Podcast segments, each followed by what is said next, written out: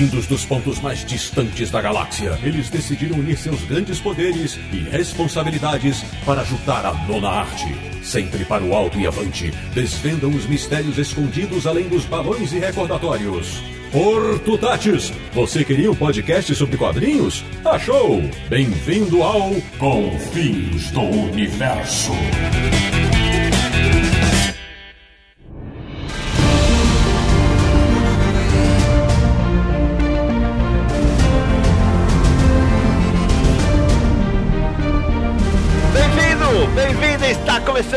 Mais uma edição de Confins Universo, o podcast sobre quadrinhos favorito de 10 entre 10 fãs da Nona Arte, que é o podcast do site Universo HQ, www.universohq.com, que desde o ano 2000 leva até você o melhor conteúdo da internet brasileira quando o assunto é a boa e velha arte sequencial. E o programa de hoje vai discutir um assunto muito pertinente para o mercado nacional, tanto para editores quanto para os leitores. Eu sou o Sidney Guzman, falo de São Paulo e já vou começar com o pé no peito, porque nunca imaginei que veria quadrinhos ruins embalados em capa dura. De Petrópolis, no Rio de Janeiro, ele que quando começou a colecionar gibis em formatinho, jamais sonhou que veria super-heróis em edições luxuosas. Samir Naliato. Minha conta bancária mostra que eu terminei esse ano duro. eu não vou fazer a piada que eu pensei, não. Da República do Ipiranga em São Paulo. Ele que é da época que capa dura era só na enciclopédia Barça e nos quadrinhos das edições do Príncipe Valente, Flash Gordon e olha lá, Marcelo Laranjo. Em comum entre aquela época e essa, era caro naquela época, é caro hoje. E fechando o timaço desse episódio do Confins Universo, ele que reforçou as prateleiras da sua casa com adamantium para aguentar o peso de tantas edições em capa dura, tanto nacionais quanto gringas. Um cara que manja muito do assunto que nós debateremos hoje. Seja bem-vindo, meu amigo Érico Rosa. Olá a todos, é um prazer estar aqui. Sou do tempo de capa e espada, né? Já que o assunto é capa. Minha piadinha fica sendo essa. Pois bem, meus amigos, hoje nós vamos discutir no Confins do Universo uma tendência que não para de crescer no mercado nacional: o uso de capa dura em centenas de edições e quadrinhos anualmente. Isso é bom ou ruim? Todo material merece capa dura? Quanto isso impacta no preço final ao leitor? Essas e outras dúvidas a gente começa a discutir daqui a pouquinho. Prepare-se!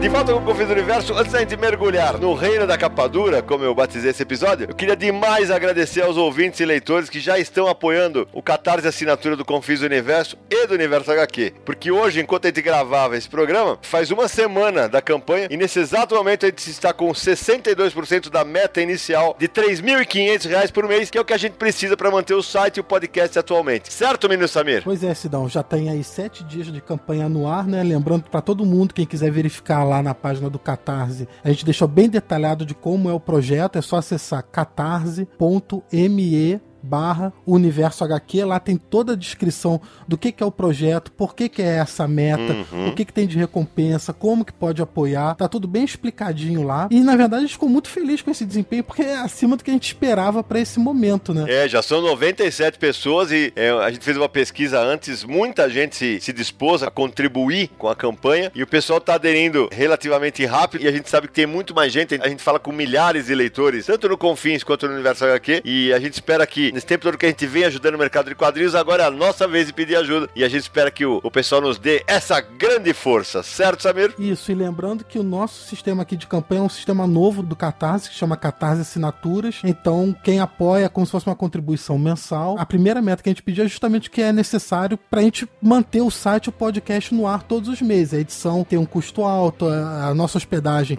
é pelo grande volume de acessos de conteúdo, é um uhum. hosting dedicado, que é mais caro. Então, então, assim, pra gente conseguir manter o site com esse padrão de qualidade que o pessoal acompanha, essa primeira meta cobre isso. Aqui vai ser um bando de confinautas. Graças a eles vamos ter muitas pautas. É. Ah, ele tava demorando! Ah, meu Deus. E por falar em pautas, olha só, dependendo do plano de colaboração lá de apoio, você pode sugerir pauta, votar no tema do podcast, mandar mensagem, participar como ouvinte, plateia na gravação ao vivo. Tem um monte de coisa lá que você pode ver. E eu não devia falar isso. Se tudo der certo e a gente conseguir ir suplantando as metas, recompensas. Algumas das recompensas são o Confins do Universo virar semanal. Ai, meu Deus do céu. Ah, eu quero ver o Sidney gravar semanal. E a outra é a gente criar um canal de vídeo no YouTube com esses malucos pra falar sobre quadrinhos. Meu Deus. Vamos ver. Com a ajuda dos ouvintes e dos nossos leitores, a gente chega lá. Bom, mas agora é o seguinte. Antes da gente meter a colher da cumbuca da capa dura, deixa eu apresentar o meu amigo Érico mais detalhadamente. Pra quem não ligou o nome à pessoa, o Érico foi editor-chefe, foi gerente de publicações e colecionáveis da Panini por aproximadamente 10 anos. Saiu da editora em fevereiro desse ano e agora trabalha com consultoria editorial. Certo, Érico? É isso mesmo, Sidão. Eu estou trabalhando agora com consultoria em planejamento editorial, planejamento estratégico, não só para a área editorial, mas outras frentes também. Esse é um momento diferente aí, novo. Me conta aí, eh, se é que você pode contar, para quem você já está fazendo esse, esse trabalho de, de, consultoria editorial. No final do programa, a gente vai pedir para você deixar os seus contatos, para quem quiser entrar em contato com você. Ah, eu tô, tenho o um projeto com o pessoal do Social Comics. Enfim, a gente está conversando e desenvolvendo algumas coisas. Quem me conhece há mais tempo sabe, eu não tenho como entrar muito em detalhe do que eu estou trabalhando. Uhum. É, tem, sempre tem bastante confidencialidade. Tem uma empresa interessante, com um projeto interessante uh, na área de ativações em shoppings também. Eu não posso. Enfim, eu estou trabalhando com várias empresas. O Érico é quase um agente secreto. Maravilha. É, eu sou praticamente um agente secreto. Daqui a pouco ele vai trabalhar para o Universo HQ também. Olha aí, quem sabe a gente consiga verba para trazer o menino Érico. Ó, vamos botar nas metas, nas metas do Qatar. Bom, mas a gente decidiu fazer esse programa. A gente está ensaiando esse programa há meses. A gente tentava fazer com um convidado especial, até que ele conseguiu fechar com o Érico, porque hoje a profusão de publicações e quadrinhos em capa dura é assustadora. Além das editoras, existem as coleções como Salvati, Preta de Agostini, Eagle Moss, tudo em capa dura. Só que essa tendência é algo relativamente recente. No Brasil nem sempre foi assim, certo, Marcelo Naranjo? Sidão, é o seguinte, durante décadas foram publicados no Brasil vários álbuns em capa dura, mas de maneira esporádica, uhum. não como é hoje, nada a ver com esse mercado atual. Sim. Eu fiz uma busca aí nas minhas memórias gibináuticas, né, que falham bastante, aliás, e juntei com o São Google e com o site Guia dos Quadrinhos do nosso amigo Edson Diogo. Isso. E até que me prove o contrário, porque o pessoal sempre consegue provar alguma coisa ao contrário na história das histórias em quadrinhos, é um negócio impressionante, por isso que é tão bacana esse hobby. Tudo indica que a primeira capa dura no Brasil é um almanac Tico Tico de 1907. Certo. A revista surgiu em 1905 pela editora Malho e em 1907 eles lançaram um almanac aí que é raríssimo, parece que existe meia dúzia de edições no mundo, né? Considerada a primeira revista a publicar quadrinhos no formato que a gente conhece, com balões, etc, né? O Chiquinho, baseado nas HQs de Buster Brown. Uhum. Os heróis. Em 1936 saiu uma edição especial do Jim das Selvas, com arte de Alex Raymond. Em 36? 36. Caraca! Pelo grande consórcio dos suplementos nacionais, que pertencia ao Adolfo Eisen, Sim. aquele senhor que em 1945 fundou a nossa saudosa Ebal. Esse almanac foi publicado em 1974. Eu tenho essa versão de 74, eu nem sabia da 36. Caramba, na, na, minha cabeça, a primeira edição de capa dura que eu me lembro é o Casamento e a Lua de Mel do Fantasma, pela RGE em 1979. Essa é a primeira que eu me lembro como leitor. Teve bastante coisa antes. Vale depois a gente confirmar, eu acho que o casamento é 79 mesmo, né? Isso. Mas teve bastante coisa antes disso. Por exemplo, em 1938, o mesmo consórcio do Eisen lançou a Biblioteca Mirim, que eram os tijolinhos, formato pequeno, uhum. parrudo com 400 páginas. Do lado esquerdo você tinha um texto e do lado direito um quadrinho, literalmente. Olha só. Misturava livro ilustrado com quadrinho, um negócio meio maluco, né? Teve 31 edições, lançou Flash Gordon, Mandrake, Buck Rogers, Popeye, Dick Tracy, Monty Jeff, Mickey, Pinóquio, Donald e, e, muitos personagens que a gente nem lembra mais deles hoje, tipo Red Berry, Tom Mix, etc. Legal. Décadas de 40, 50 e 60, a gente teve o Almanac do Globo Juvenil, o Almanac do Gibi e edições especiais de Natal do Gibi. O que chama mais atenção é o Almanac do Globo Juvenil. Eu sei que os volumes do final da década de 40, que eu vi alguns, eram capa dura. Então eu acredito que o primeiro número de 1941 também fosse capa dura. Nesse primeiro número veio com Zorro, Mandrake, Capitão César, Fantasma e Popeye. E aí a gente já pula um pouco pra frente, década de 70, né? Tivemos o... edições especiais pela Abril do Mickey, Tio Patinhas, Pato Donald e Walt Disney, em capa dura. Flash Gordon, oito álbuns maravilhosos que saíram entre 73 e 82. Aquela coleção do Manual do Escoteiro Mirim era capa dura, né? Sim, de 71, saiu em capa dura, sim. Mas não era quadrinho. É, não era quadrinho. Príncipe Valente, que a Ebal lançou 15 volumes, de 74 até 91. Esse era sonho de consumo, né, Sidão? A gente tem até uma história do, do trabalho que deu. Eu até brinquei com o Naranjo na abertura do programa, porque é justamente isso. Esse é o sonho de consumo. Quem tem, tem, cara. Trabalho a gente conseguir, que loucura. Teve mais, né? Por exemplo, né, em 1980 a Ebal lançou uma edição especial do Mandrake em capa dura, lançou Tex, o ídolo do cristal, e acho que daí pra frente teve várias edições aí pontuais, como eu disse. É, a diferença é justamente essa, né, Nara? Já eram coisas pontuais, eram projetos especiais voltados para um acabamento de maior luxo e tal. Não é como hoje, que é uma profusão de capas duras. Eram realmente projetos específicos, né? Então, Samir, é justamente esse o ponto, porque aí eu quero colocar o Érico na conversa, porque note, de tudo que o Naranjo falou, a maioria era almanaques e havia edições em capa dura de heróis super-heróis não ganhavam edição em capa dura. Essa história começa a mudar no passado mais recente com a Panini, com a edição especial Origem do Wolverine, que primeiro saiu em minissérie, depois ganhou compilação, aí tem uma capa que tem uma borda azul, que foi lançada em novembro de 2003. Ali começa a publicação de super-heróis, ao menos que eu me lembre, é, alguém pode lembrar de alguma coisa que eu realmente me falha a memória, mas aí começa, é plantada a sementinha. O Érico não tava na Panini ainda, né, Érico? Exato. Sidão. Na verdade, eu, eu havia trabalhado brevemente na Panini entre 2002 e 2003, mas só com a área de stickers, a área de colecionáveis, figurinhas. Nesse momento, eles estavam iniciando né, os primeiros anos aí do, do trabalho com super-heróis, Marvel, depois DC. Eu retorno para a Panini no final de 2006 com o projeto da Turma da Mônica, né, o contrato com, entre Panini e Maurício de Souza Produções. Inicia toda a fase da Turma da Mônica com a Panini. É quando eu retorno para Panini. Não estava na Panini no momento desse lançamento. Na verdade, até acredito que a minissérie eu possivelmente já estivesse trabalhando lá, mas não tinha nenhuma proximidade com isso. É, a, a minissérie foi em abril, maio e junho de 2002, né? Eu tô, tô, também estou consultando isso. aqui. E ele foi é, encadernado várias vezes. Ele teve ver, uma versão é, logo no ano seguinte encadernada, depois uma nova versão comemorando o HQ, o HQ Mix. Mix, é uma edição especial só para o HQ Mix. E a versão em capa dura, ela tem uma capa cinza, salvo engano, tem um, uma borda é, cinza. É. Eu tô vendo em azul, mas acho que ela é meio acinzentada mesmo. É meio acinzentada. E de fato, que eu me lembre, acho que esse foi o primeiro, é, a primeira iniciativa com capa dura. Como nos exemplos que o Naranjo estava citando, e eu acho que esse também não escapa a esse contexto, era sempre uma edição, é, é, enfim, no passado as edições, quadrinhos que ganhavam a versão em capa dura, era algo comemorativo, ou era celebrando algum momento especial, um aniversário, enfim, algum momento especial do, do personagem. Esse Origem, ele teve muito, uma repercussão muito grande na época, coincidiu com o início do trabalho da Marvel, no, né, da Panini com a Marvel no Brasil, então... Ô, Érico, e como você você falou das, das edições especiais, comemorativas tal, a empreitada seguinte da Panini já vem com justamente na linha dos clássicos, não é? Com Cavaleiro das Trevas, Watchmen e outros títulos, não é isso? O que a gente pode analisar é que existiram muitos clássicos que foram publicados pela Abril, enfim, foram publicados por outras editoras antes da Panini, e o público aguardava uma, uma reedição, uma versão definitiva desse material. Então, quando a editora começou a focar em lançamentos, e não existia, como não existia um mercado é, muito grande para capa dura, por mercado entenda espaço mesmo nas livrarias. Quem tiver boa memória vai lembrar, é, você achava quadrinhos junto com outras coisas meio coloridas, né? Gastronomia, astronomia, tudo que era meio colorido na livraria estava junto. Muito Os quadrinhos estavam lá no meio. Muita coisa infantil, às vezes equivocadamente, né?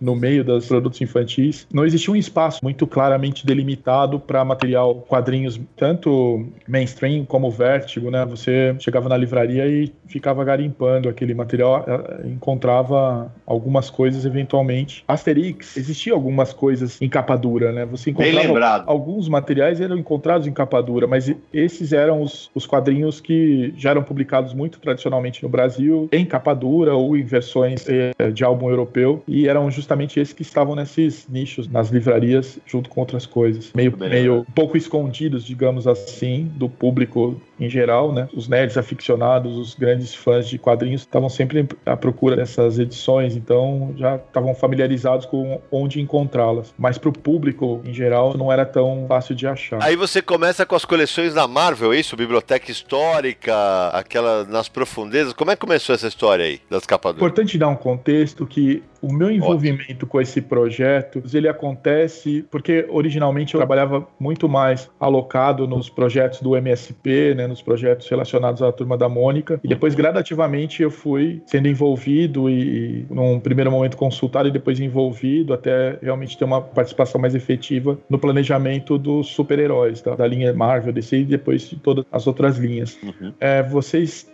provavelmente devem se lembrar que por volta de 2000, de, entre 2009 e 2010, na passagem de 2009 para 2010, o portfólio de quadrinhos da Panini passou por uma reformulação que mudou a estruturação do mix das revistas. Elas passaram a ter uma composição com três histórias, Sim. eram um pouco mais focadas no personagem título. Então, no começo, o portfólio sempre seguia numa direção que naquele formato de antologia, né, histórias de vários personagens, uhum. e depois isso acabou tendo uma reformulação. A minha participação ela começa bastante a partir partir desse momento. Porque sempre teve uma certa triangulação na discussão da programação editorial, seguindo o que estava determinado pela matriz, em linha com outros mercados, as demandas que o mercado sinalizava e os próprios resultados, né, do, enfim, da distribuição desses produtos e a resposta do público. O Érico, foi bom você ter citado a matriz, a Itália, porque é isso que eu queria perguntar para você. Quando começa a onda de publicações em capa dura, é uma determinação que parte da Panini Itália para o resto do mundo? E explica a minha pergunta. Para os leitores e ouvintes mais novos que não sabem, por exemplo, o mercado europeu tem uma característica muito diferente do mercado brasileiro. O Codespot, que hoje não está aqui porque está gozando de férias, né? Ele poderia perfeitamente falar, como ele mora em Luxemburgo, do mercado franco-belga, mas a gente vai dar uma rápida pincelada aqui. Para vocês terem ideia, só na França e na Bélgica saem por mês cerca de 140 a 150 álbuns em capa dura, porque lá é esse o formato que se adota para a maioria das séries e quadrinhos. Enquanto o mercado americano começou a mudar mais em anos mais recentes. Lá isso é desde sempre. E por isso que a minha pergunta, Érico, se a Itália tinha a ver com isso. Então vamos lá. Um dado interessante é que no Brasil só a Panini deve publicar aproximadamente umas 100 edições em capa dura por ano. É verdade. Se considerar todas as linhas, inclusive MSP e outras linhas. Até o momento em que eu estava mais próximo da programação, no passado estava mais próximo disso, era mais ou menos esse o porte do portfólio da, da programação. E não é pelos anúncios que foram feitos, né? Enfim, recentemente já é de conhecimento de todos. Provavelmente deve seguir um, mais ou menos nessa direção. Não, não dá para arriscar o número exato de produtos, né? Existe uma programação e depois existem as oportunidades, as coisas que vão acontecendo ao longo do período, mas provavelmente eles devem seguir com um número parecido. Se a gente imaginar com isso que você falou da tradição do mercado franco-belga, não estamos tão mal assim, né? Porque não. faz praticamente uma quase uma década, menos é de uma década, esse vetor começou a ter força. Então é uma notícia bastante feliz que nós temos mais ou menos, se considerar todas as editoras, eu não sei, posso arriscar um número que provavelmente é maior do que esse do mercado. Eu não sei se é maior, Erico, mas assim, eu lembro que teve mês eu recebi entre Panini, coisas que eu comprei, cerca de 30 edições em capa dura. Isso porque eu não acompanho as coleções Salvati e Eagle Moss. Ah, sim, na nossa conta, é, eu tô supondo que você isolou os patchworks, porque isso na Europa Exato. também é muito forte. Explica pro ouvinte o que é patchwork,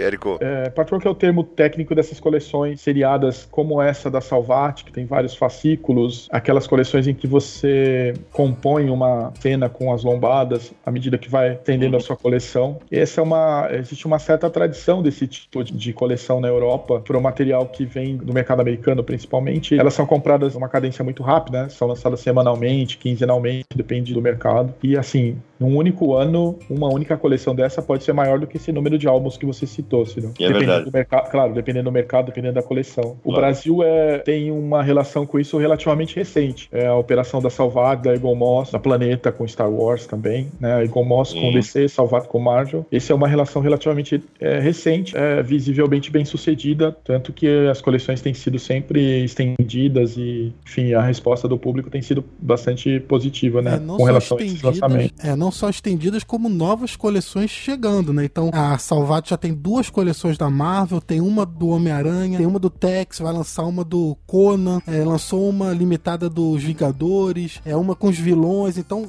já expande também para várias séries de coleções. Verdade, as editoras elas iniciam com um projeto e esse projeto ajuda a medir uma série de, de fatores do mercado que é, acabam motivando a editora a entrar em outras frentes. Então, hum. existem é, de uma certa forma, a gente pode dizer que bem promissor, porque o mercado tem sido receptivo a uma diversidade enorme de coleções e, consequentemente, as pessoas têm bastante opção. Eu queria saber se o Érico acha que o mercado já está se canibalizando ou ainda está longe disso, porque não dá. Cada mês é uma coleção nova na banca. Pra gente que gosta, a gente chora, né? Porque não dá. O Érico, eu, eu, eu já complemento em cima da pergunta do Naranja, porque houve, por exemplo, é, algumas coincidências entre encadernados e capa dura da Panini na fase que você estava lá, com a coleção da Egomos. Eu lembro muito bem do Planeta Hulk, que a Panini lançou o encadernado só, Salvati lançou em duas edições. Isso atrapalha a venda de uma das duas? Olha, o que eu posso falar sobre essas é, eventual é, duplicidade, essa eventual abordagem, é que não, não,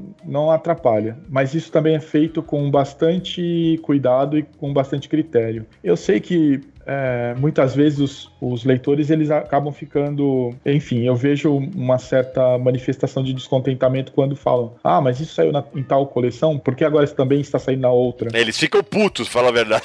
Eu entendo que no nosso mercado, quanto mais opções forem dadas para os consumidores, para os colecionadores, pensando como consumidores, como pessoas que têm que escolher como elas querem compor suas coleções, a partir do critério que elas usam para compor suas coleções, quanto mais diversificada for a oferta, eu eu acredito que isso é uma coisa positiva. Você for para os países da Europa, você vai encontrar versões de álbuns em várias versões. Se você for para os Estados Unidos, você vai encontrar o mesmo conteúdo oferecido em diversas versões, muitas vezes simultaneamente da mesma editora. Então eu não vejo como uma coisa negativa você ter a opção de comprar uma edição da Salvar, por exemplo, que tem as histórias é, da minissérie principal, né, o arco principal, e você eventualmente comprar um conteúdo da Panini que tenha uma versão que se estende porque traz outras histórias, outros desdobramentos, porque tem cadernos com conteúdo extra, especificamente esse do Hulk que você falou é muito rico em conteúdo extra. Eu acho que o que é importante, na minha opinião, é que exista o máximo de opção para o mercado. O que as editoras fazem é, tendo, uma vez que as duas têm direitos de publicação e, e elas conversam, né? Elas têm um acordo para poder publicar. Você, você abrir qualquer edição da Salvat, você vai ver que ali existe uma, uma participação da Panini naquele, sim, sim. naquele projeto. O que elas fazem é, dentro dos seus projetos, evitar ao máximo criar, projetar situações em que elas não tenham sobreposição imediata, né? Então, é lógico que eles não vão lançar ao mesmo tempo um conteúdo. Mas você imagina uma coleção intitulada definitiva de um desses publicadores. Eventualmente, se ela não puder lançar um, um título, ela não vai ser mais definitiva, ela não vai ser mais uma coleção ou um essencial, ou uma coleção, enfim. Então, por outro lado, existe um perfil muito diferente da Panini com relação à abordagem da Salvar ou da Igomos. Vocês devem ter percebido que as edições, os livros, eles não têm numeração. Né? Sim. Então, o objetivo é, disso é que esses materiais possam ter um efeito no público em que ele fique com, como eu diria, com liberdade para poder comprar uma edição, às vezes só mesmo pelo arco de história. Ele não tem uma edição é, desmembrada de uma coleção maior. Ele tem a liberdade de comprar aquela edição. Ele pode comprar uma edição dos Vingadores, ele pode comprar uma edição do Batman, sem se sentir tão obrigado a comprar todas as edições. Você tá falando da Panini ou da Salvati? Da Panini. Da Panini. Tá. Eu vou dar um exemplo melhor materializado. A coleção da Marvel, da Marvel Deluxe, o que acontecia? Porque isso tem paralelo com a discussão que eu acredito que é interessante para vocês, é o que vocês estão questionando, que é o momento em que as capas duras começam a ter mais espaço no mercado brasileiro, com os hum. super-heróis principalmente. Existia um limite no mercado que era um limite da demanda. Na verdade, a gente sabe que se dependesse de cada um de nós, mais do que o número anual de. Você falou de 100, 150 edições por ano, a gente poderia ter isso no mercado todos os dias e não ia achar ruim, né? Então, Érico, mas a, minha dúvida está justamente aí. O leitor colecionador, né? o verme, como a gente brinca, o, o naranja, que tem, por exemplo, quase todas as revistas da coleção da Salvata e compra por causa da lombada, como a gente já falou no episódio sobre colecionismo aqui, esse até eu entendo. Mas a minha dúvida honesta, eu quero que você desenvolva em cima disso e já aproveitando, pedir para você resgatar resgatar a pergunta se foi uma orientação da Panini Itália ou não, o nosso mercado, o nosso leitor, ao menos a, a maior parte dele, o poder aquisitivo dele está de acordo com esse número de edições em capa dura? É, eu acho que é importante colocar um, o contexto, né? Vamos falar desse começo de forma ampla, envolvendo essa questão da demanda, da matriz, da demanda do mercado, enfim, dos objetivos que a linha editorial começavam a, a seguir a partir desse momento.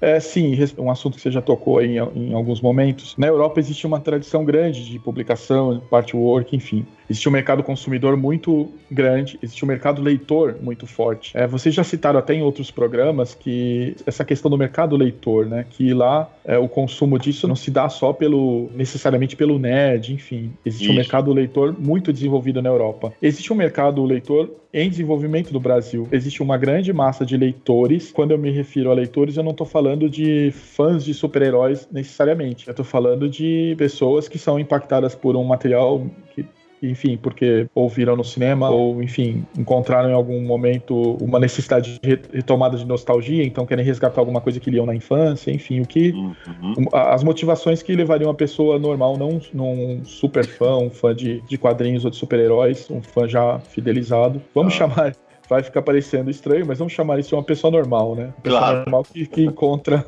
não como é, alguns de nós. É, nós viciados. Não, não dá para citar os presentes como exemplo, né? Porque é um civil, né? É um civil, né, Nico? É, você chama de civil, né? Vamos dizer assim, é um civil. Então, o que acontece? Existe esse mercado civil, né? Esse leitor civil, esse é muito desenvolvido em muitos mercados, é muito diferente do Brasil. Aqui, uh, até por não existir nesse começo aí, quando os, as edições de capa dura começaram a ganhar força. No começo desse projeto das capas duras, falando do que a Panini começou a apresentar, os clássicos, Cavaleiro das Trevas, o Watchman, são materiais que eles, é, conteúdos que eles já tinham uma base de fãs, que tinham passado pela experiência em algum momento. A Panini já tinha naquele momento avançado com seu portfólio, os objetivos de apresentação de portfólio em banca, de produtos e, e marcas em banca. Então, ela começava a ficar motivada a fazer algumas experiências. Uma das coisas coisas que, é, resgatando o passado, né, provavelmente o, eu como eu disse, eu não estava lá, mas o case do Wolverine Origem, eles perceberam que alguns conteúdos poderiam ser trabalhados. Em paralelo a isso, dentro da editora também começou a se estruturar uma área mais robustamente voltada para livros. Ou teve uma discussão mais desenvolvida na área comercial, na área de marketing. Então, o mercado começava a ficar interessante para essa nova possibilidade. Mas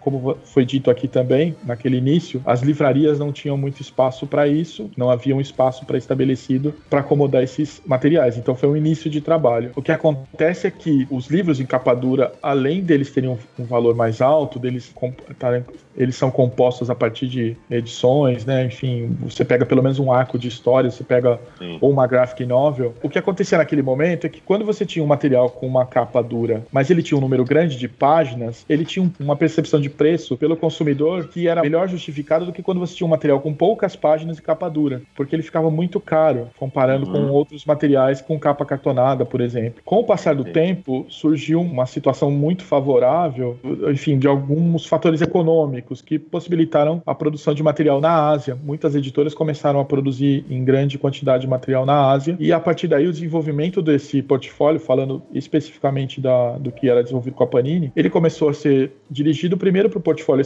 é, essencial. Aí eu retomo aquela questão das numerações, porque se vocês forem puxar pela memória, naquele momento foi publicado Guerra Civil, por exemplo, né, alguns materiais saíram naquela coleção Marvel Deluxe, se aquilo fosse publicado em ordem cronológica, com a limitação de mercado que existia de você poder publicar um número limitado de livros por ano, haveria um desencontro entre a expectativa que estava surgindo naquele momento, a partir do conteúdo, em que o leitor ele era motivado pelo cinema que estava, por exemplo, é, 2010, se for uhum. puxar, era um momento em que X-Men, Homem-Aranha, esses filmes estavam acontecendo. Então havia uma motivação, um interesse com, por conteúdos, determinados conteúdos, e algumas experiências da Panini, como por exemplo a Biblioteca Histórica, foi uma tentativa muito parecida com um formato convencional, né? Um, um formato que funciona muito em outros mercados, de você ter material clássico, material em, em forma de enciclopédia, em forma de, desculpa, em forma de biblioteca. É, e no Brasil não funciona tão bem. Ô, Érico, e teve também o equivalente da DC, né? Que foi o Crônicas e o Samir lembrava em off outra, né, Samir, da DC? Teve a biblioteca DC também. Tudo foi nesse período, 2007, 2008. Crônicas ainda se estendeu um pouco mais até 2010, porque tinha a coleção do Batman, do Superman, e teve uma do Lanterna Verde também com dois volumes. Nesse início, muita coisa era analisada a partir do que saía em outros mercados, o desempenho que eventualmente acontecia em outros mercados, e se tentava criar um direcionamento. Algumas coisas foram propostas, tiveram melhor ou, ou pior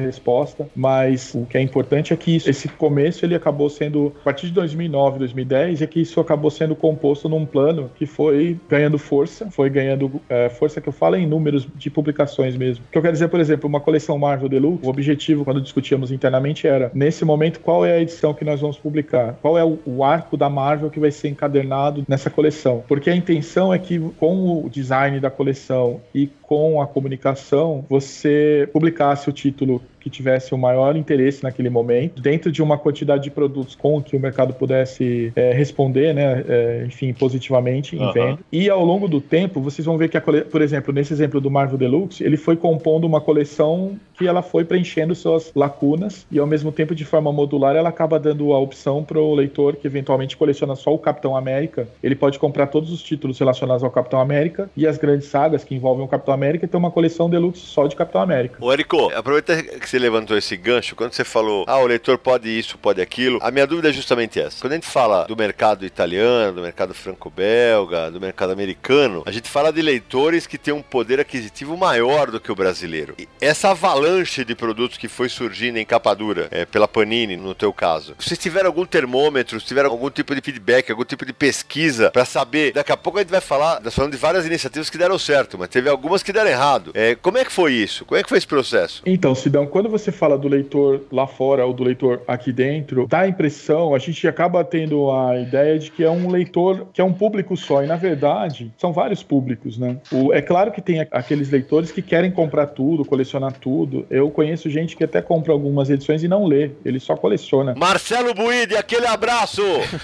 Voltando um pouco no tempo, a editora Abril a gente podia comprar tudo, por exemplo. Então a gente vai envelhecendo, o material vai ficando mais caro, você é. tenta querer comprar tudo e não consegue. Mas Isso é relativo, né? É, não, assim, do, você... Da gente que comprava tudo. Claro, então, tínhamos que comprar esporadicamente, mas eu, por exemplo, eu comprava tudo da Abril. Hoje em dia eu não consigo mais comprar tudo da Panini, por exemplo, né? E ainda tem outras editoras. É um costume que a gente não consegue mais acompanhar hoje em dia. Eu concordo, mas a, a quantidade de material publicado hoje, é, o volume de conteúdo publicado hoje é enorme. É. Então, assim, é difícil comparar a, a, na minha infância, eu comprava muitos quadrinhos, meu pai comprava quadrinhos para mim, enfim. Mas hoje isso mesmo um leitor um colecionador super aplicado, ele vai ter um desafio enorme se ele resolver colecionar é, sem um critério mais definido. Eu acho que é aí que é o ponto, Érico, porque esse monte de coleções que a gente tem hoje é, é para deixar claro que, olha, não é para todo. Não tem mais o eleitor que vai conseguir acompanhar tudo. Ele vai ter que escolher, concorda? Eu acho que isso sempre acontece, sempre teve que acontecer. Na verdade, é muito complicado porque, assim, a gente vive num país em que as pessoas são muito desatendidas em coisas muito básicas, em coisas relacionadas relacionadas aos seus direitos, enfim, e acabam tendo uma ansiedade grande às vezes voltada para o entretenimento, voltada para os produtos de consumo. O que eu quero dizer com isso é que você consegue ler tudo que você compra, você consegue é, colecionar de fato e aproveitar aquela experiência. Você fala do mercado, por exemplo, no mercado europeu existe uma quantidade enorme de álbuns, mas você uhum. lança um álbum e existe um espaço de tempo até que a sequência daquela história seja apresentada. Então, assim, é, quando você fala do leitor brasileiro, nós temos que imaginar que existem vários tipos de leitores e todos eles têm que ser atendidos. Tem o leitor que ele vai querer ter um contato ocasional com o conteúdo, tem um leitor que, ele, como eu disse, ele é motivado por algo externo, ele vê um filme, ele assiste um desenho animado, ele vai numa Comic Con, enfim, ele se motiva a, a se engajar naquela coleção. Tem um leitor que só quer ler alguma coisa boa, ele não é necessariamente um leitor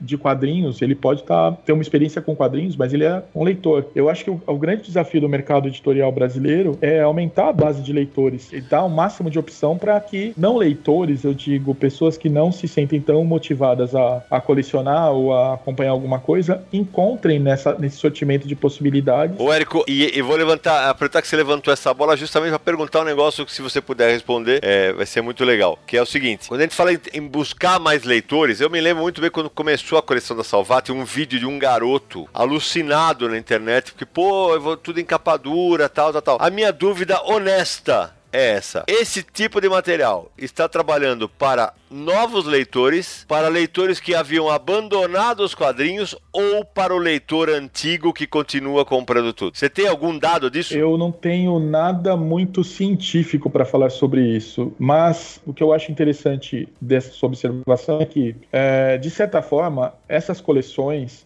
elas acabam é, sendo bastante abrangentes nesse objetivo. Sim, você sim. tanto consegue atender uma nostalgia, né? Se você é um leitor que acompanhava o material da editora Abril nos anos 80, enfim, você vai encontrar ali algumas coisas que há muito tempo não estavam no mercado certo. e vão estar numa, é, num determinado contexto organizadas naquela coleção. Se você é um leitor novo, que não sabe é, não saber nada sobre um personagem hoje em dia é estranho, né? Mas que você não tem uma experiência com aquele personagem, você não tem aquele personagem não diz nada para você no sentido de você ter uma conexão com ele, você, ele é só uma marca, é só uma estampa, é algo que você conhece mas que não tem, você não tem uma relação, mas motivado por qualquer coisa, como cinema, enfim, você Sim. passa a ter, você pode é, ter uma porta de entrada com isso. Essas coleções, os Partworks, eles têm essa, é, como que eu vou dizer, é, essa característica, eles conseguem ter essa abrangência. Os quadrinhos publicados, é, principalmente pela Panini, mas enfim, por outras editoras, quadrinhos de super-heróis, eles, eles são hoje muito mais condicionados ao evento, ao momento, do que no passado. Então, você quando você tem uma coleção, ela, ela, ela quase que se compõe naturalmente pela saga que está,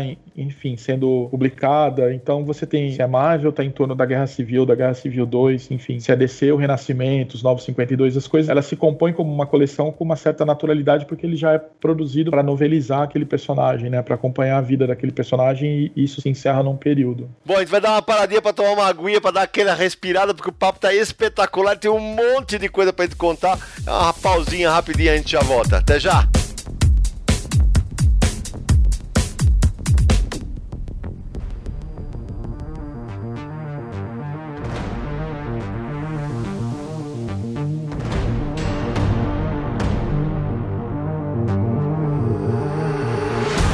Volta com Confins Universo. Samir, você queria fazer uma rápida intervenção, né? É só para pontuar, né? Porque a gente tá falando como foi esse início de publicações em capa dura. A gente já falou da biblioteca DC, Marvels, Crônicas e tal, mas a Panini começa a dar uma certa atenção para esses materiais de luxo a partir de 2009, né? Republicou o Watchman, republicou Cavaleiro das Trevas e republicou junto com edições cartonadas, não foram só capa dura. Então o Watchman, por exemplo, teve uma minissérie em duas partes de capa mole, né? A do Cavaleiro das Trevas, que era capa metalizada e capa dura, a cartonada era vermelha. Tinha essa diferenciação. E também, aí, a partir de 2010, é, começou a publicar materiais mesmo em capa dura, direto como Namoro às Profundezas, uns materiais da Marvel. E eu queria só complementar, Samir, é, puxando pela memória aqui, com a ajuda do nosso guia dos quadrinhos, e aí o Érico estava muito envolvido nisso. Em 2008, também nesse período, sai a primeira edição em capa dura da MSP. Eu já estava lá, foi o Mágico Mágico de Oz, Turma da Mônica Mágico de Oz, em 2008 e em 2009 viria Romeu e Julieta e começaria uma tradição dos produtos que eu sou editor com o MSP50 em 2009. Quer dizer, então é tudo mais ou menos nesse período aí. E a partir daí, ano a ano, são mais e mais publicações em capa dura, voltado para livrarias. Até algumas são distribuídas em bancas também hoje em dia, mas enfim. Sim, exatamente. Aproveitando o papo, eu queria fazer. Vou juntar duas perguntas em uma pro Eric, vai aproveitando. Primeiro, eu queria saber por que, que em determinados títulos o intervalo de publicação acaba sendo tão longo entre entre um volume e outro. Vou citar o ZDM, por exemplo. Tem mais, ZDM, Transmetropolitan. E como na prática, como que é quando não faz sucesso, né? Por exemplo, Starman, volume 1, que até hoje a gente espera o 2, porque a série é boa, e nunca mais. Liga da Justiça do Morrison, o Elias. Que a Panini anunciou que vai republicar no que vem, né? A Elias, no caso. Chegou a falar no formato, Samir? Capa dura. Isso, olha aí. Então vai retomar depois de alguns anos. Falando das edições que, ah, olhando em retrocesso, coleções que acabaram se estendendo muito. Comento que os leitores responderam melhor a, é, alguns produtos, algumas edições, alguns lançamentos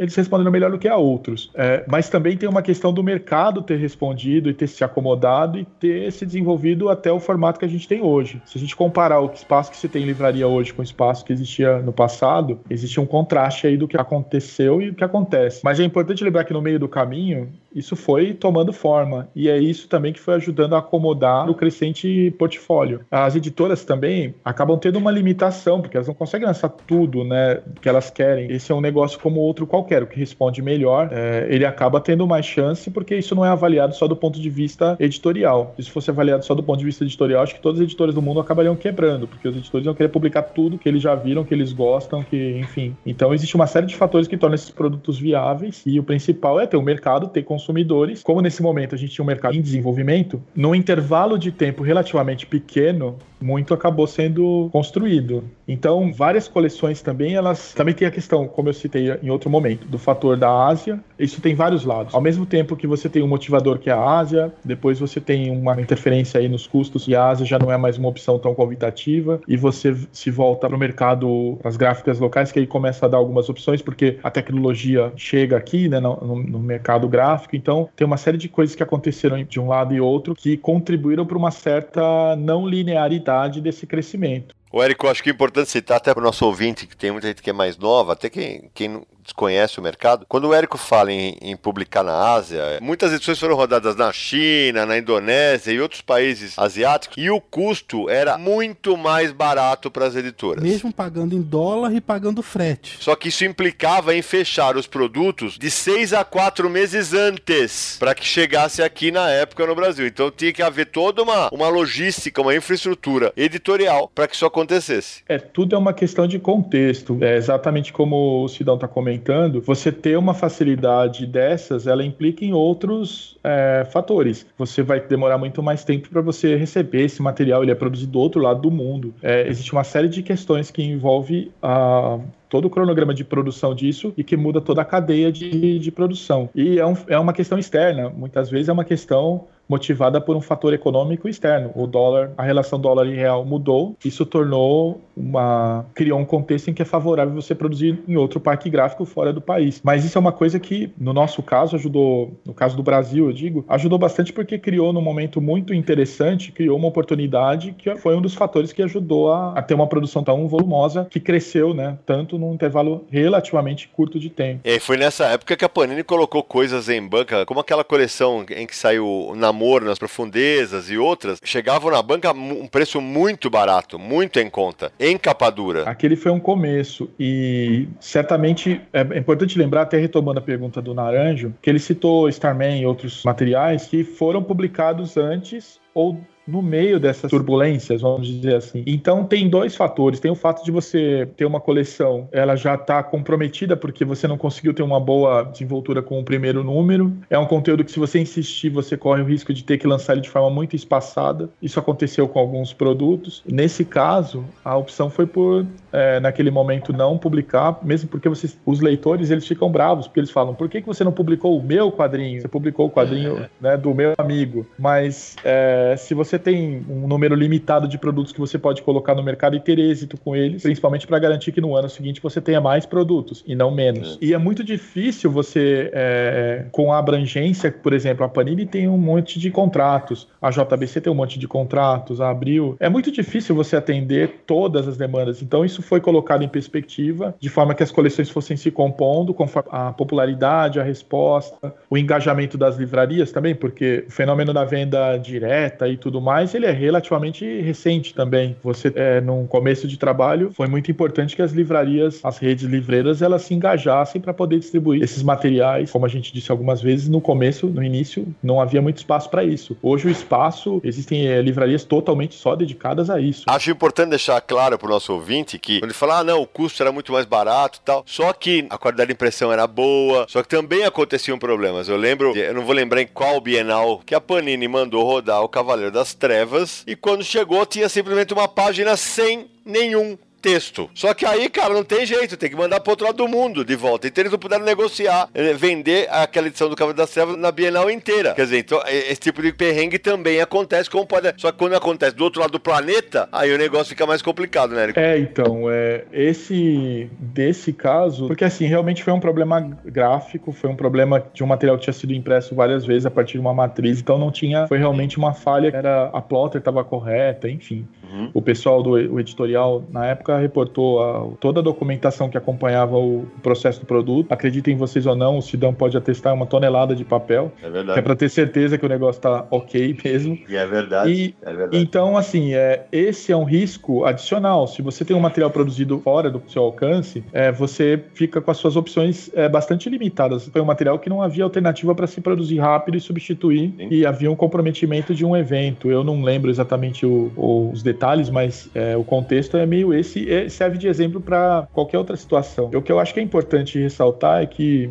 as editoras elas são né, muito comprometidas com o que elas estão fazendo. Eventualmente, problemas acontecem, enfim, a gente vive num processo de produção industrial como qualquer outro. E o que é importante é que as editoras também estão sempre dispostas a, a rever as coisas que acontecem e, e, tomar providências a partir disso. É em casos como esse que o Naruto falou do Starman, que ainda não tinha a China na jogada tal. Eu lembro que a gente entrevistou você N vezes, tem você, Levi e tal, para falar justamente do Starman. Ah, um dia vai continuar, algum dia, até uma hora que falou assim: olha, no formato que tava. Ah, né? Entenda, Sidão, todas as vezes era verdade, porque. Eu sei passou pela minha mesa algumas vezes, você viu eu a pilha sei. de coisas que a gente queria muito lançar. Eu sei, eu sei. Algumas delas a gente briga. É, porque, assim, parece que tem alguém que não quer que lance, mas não é assim que funciona, não, tá? O, é assim. o, mundo não é. A gente vive no. É, acredita e gosta e se empolga com super-heróis, mas não é tão maquineísta assim. Não existe ah, um, um, herói e um vilão na história. Existe, é existe um contexto maior. Então, assim, tem material que você está muito motivado a lançar, mas você não vai conseguir colocar aquilo no mercado no, com preço competitivo. Exato. Você não vai conseguir naquele momento. Você tem alguma outra coisa mais relevante que os fãs vão gostar mais, mesmo que eles não saibam, né? Muitas não vezes. Não é um campeão de venda.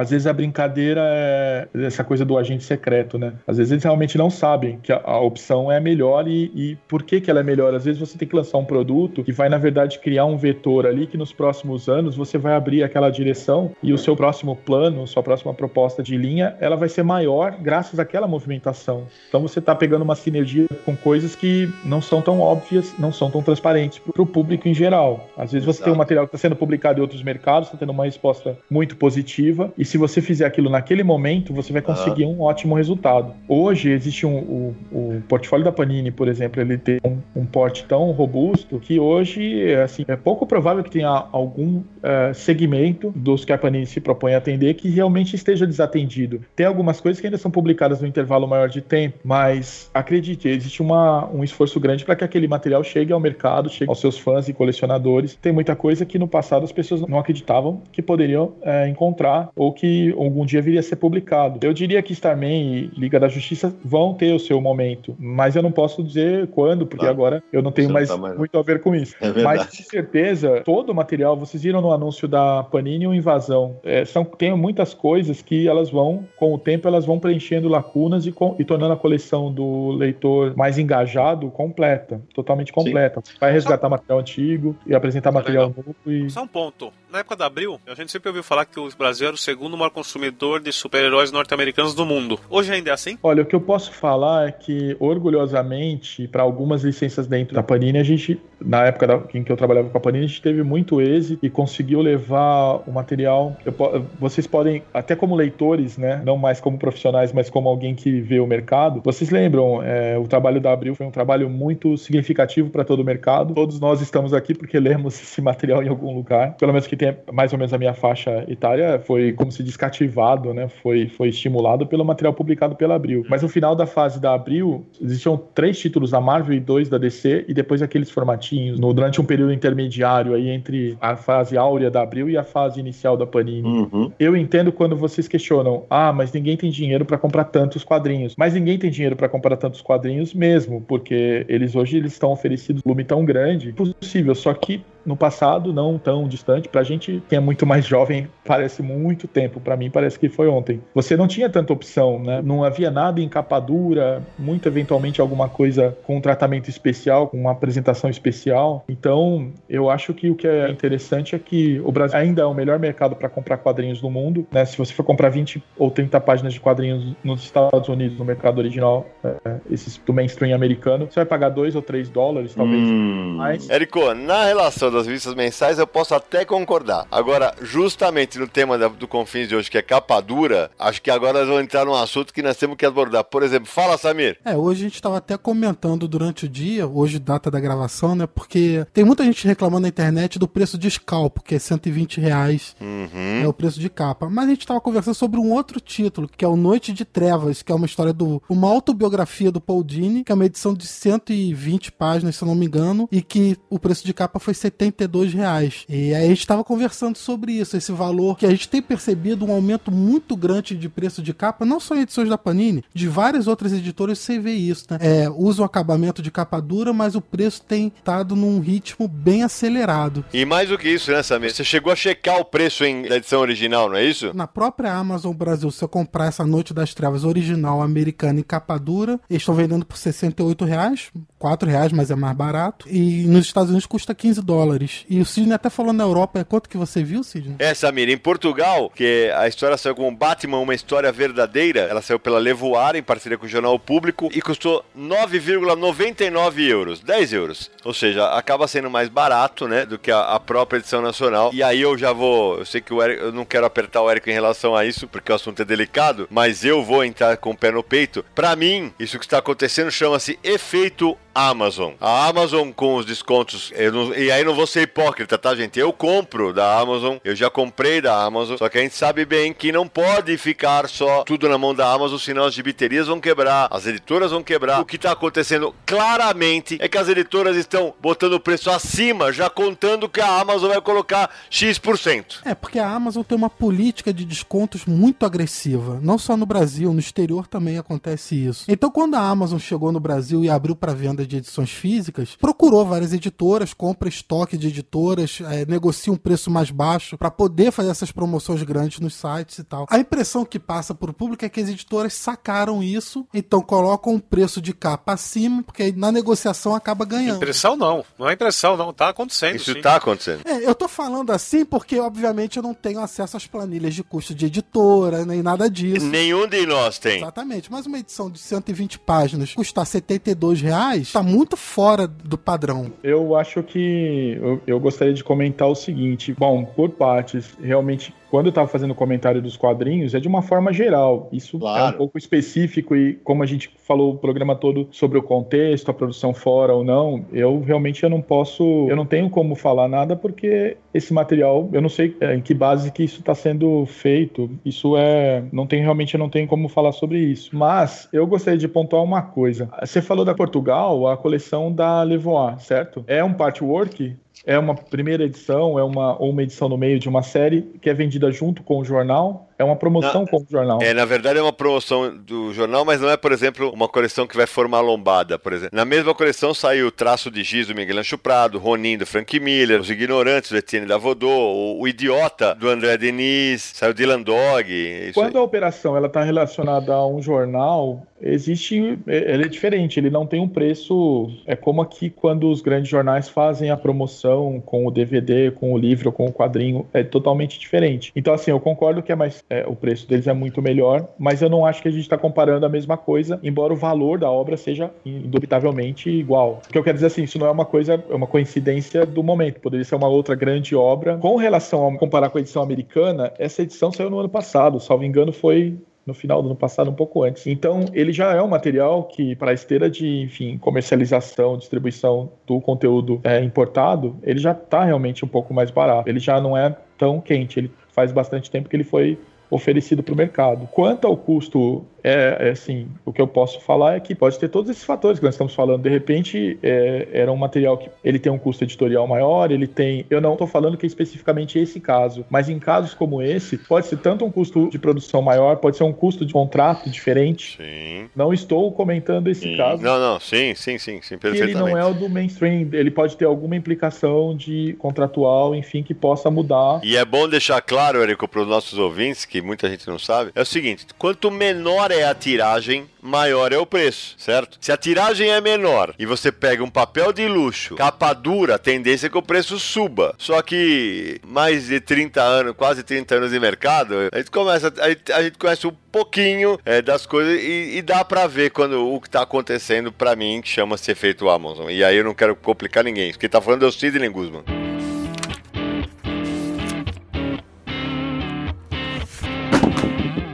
Aliás, é bom a gente pontuar também, valeria a pena passar rapidamente sobre isso agora, que é uma coisa que muito leitor é, não, não entende ou não conhece bem. O que que forma o preço final de uma edição? Porque não é só o número de páginas, também não é só a tiragem, tem a negociação, tem o pagamento de royalties, que é em dólar. Tem aproveitamento de papel na gráfica. Uma gráfica no Brasil pode ter um custo, no exterior pode ter outro custo. Tem direito autoral. Tem direitos autorais, claro. Várias coisas influenciam no preço final de uma edição. Então, quando alguém comenta coisa do tipo, pô, a Panini lança uma edição de 200 páginas e cobra 40 reais. A editora Y tem metade dessas páginas e cobra 60. Essa comparação, só pelo número de páginas, não é certa, né? E eu claro. só vou adicionar uma curiosidade ou duas, sem citar os nomes, mas, por exemplo, existem materiais que são publicados dentro de algumas marcas que eles têm que ser aprovados. O boneco físico, o mockup do livro é, praticamente final, tem que ser enviado ao autor para que ele se certifique de que aquilo está com as características de que a obra original dele foi,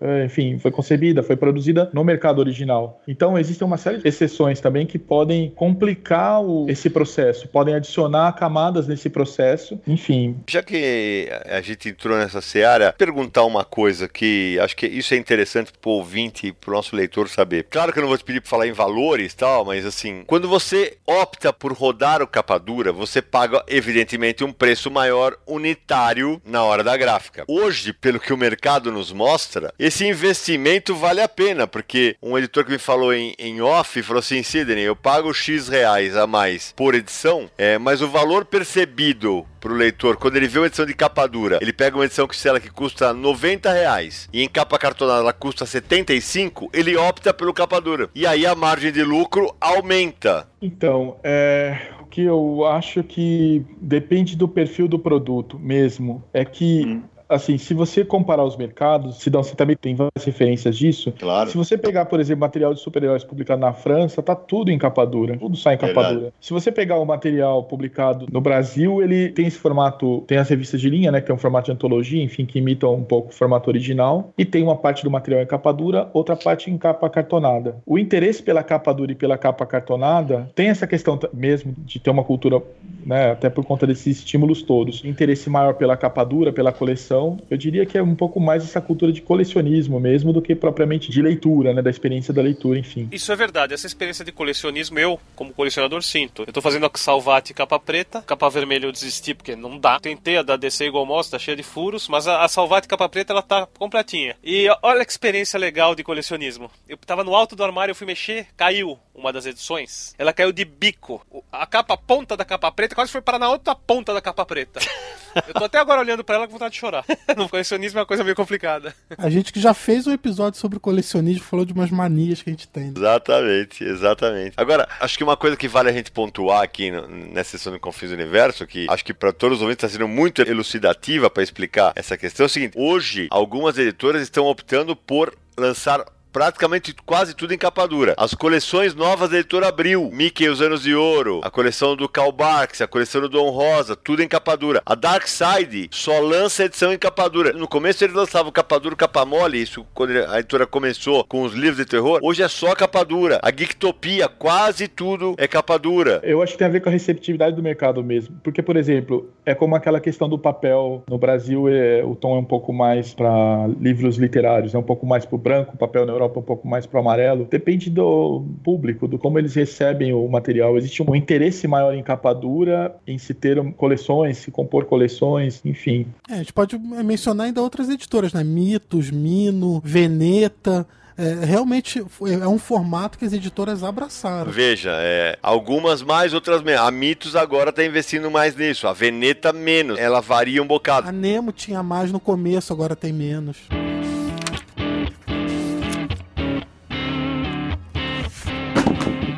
Aproveitando, Samir, esse aqui é um bom momento para a gente introduzir na conversa o seguinte: o Eric é o nosso convidado especial, mas como o tema suscita muita discussão, muita polêmica até, eu enviei para vários editores, vários editores do mercado, quatro ou cinco perguntinhas para que eles falassem sobre o tema capa dura. Editoras que publicam é, mais capa dura, menos capa dura, editoras que não publicam, e a gente vai ouvir a opinião de cada um deles agora, começando pelo Guilherme Kroll, da Balão, que não publica em capa dura. Então vamos lá. Sidão, é, algumas considerações sobre a capa dura que eu tenho a dizer.